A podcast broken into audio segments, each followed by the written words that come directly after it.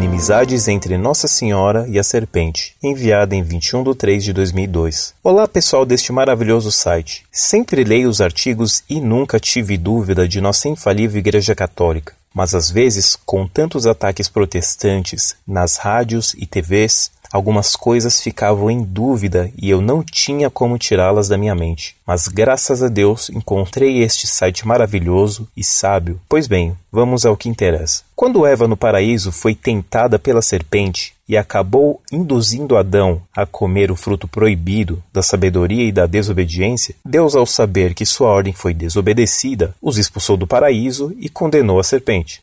Aspas, o Senhor disse à serpente: Por teres feito isso, serás maldita entre todas as feras, todos os animais do campo. Caminharás sobre o teu ventre e comerás pó todos os dias de tua vida. Porei hostilidades entre ti e a mulher, entre a tua descendência e a dela. Esta te atingirá a cabeça e tu lhe atingirá o calcanhar. Fecha aspas. O que significa esta hostilidade que Deus colocou entre a serpente e a mulher? Que mulher é esta? É Maria Santíssima? Quem é a descendência da serpente? São os protestantes que atacam tanto esta mulher de Deus tão hostilmente? Quem é a descendência da mulher? Somos nós católicos a quem amamos tanto esta mulher de Deus e os protestantes nos atacam também tão hostilmente? E o que significa que a mulher atingirá a sua cabeça e a serpente atingirá o seu calcanhar?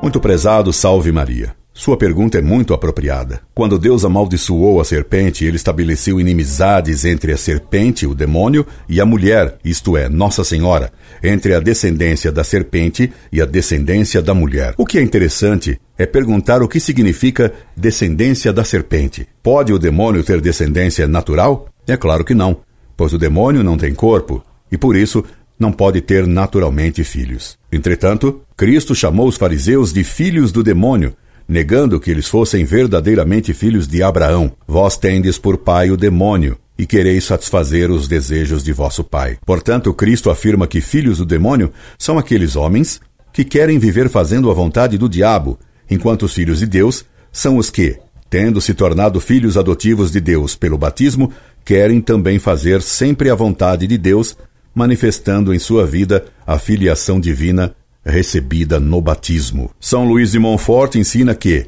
como todo homem tem pai e mãe, ninguém pode ser verdadeiramente filho de Deus se não tiver Maria por mãe, visto que na cruz Cristo nos deu a Maria como filhos e nos deu Maria por mãe ao dizer: Mulher, eis aí o teu filho. Depois disse ao discípulo João: Eis aí a tua mãe. Portanto, há filhos do demônio e filhos da mulher, filhos da Virgem Maria. Foi entre essas duas filiações que Deus colocou inimizades. Na história, há uma contínua luta entre os filhos de Deus e da Virgem contra os filhos do demônio e vice-versa. Essa luta é que explica toda a história, e não a luta de classes, ou a luta pelo poder, ou pelo dinheiro.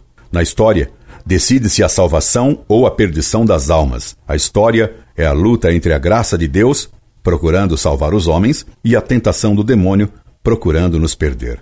Daí Santo Agostinho ter explicado que na história há uma luta contínua entre a cidade de Deus e a cidade do homem, a cidade terrena. Dois amores construíram duas cidades.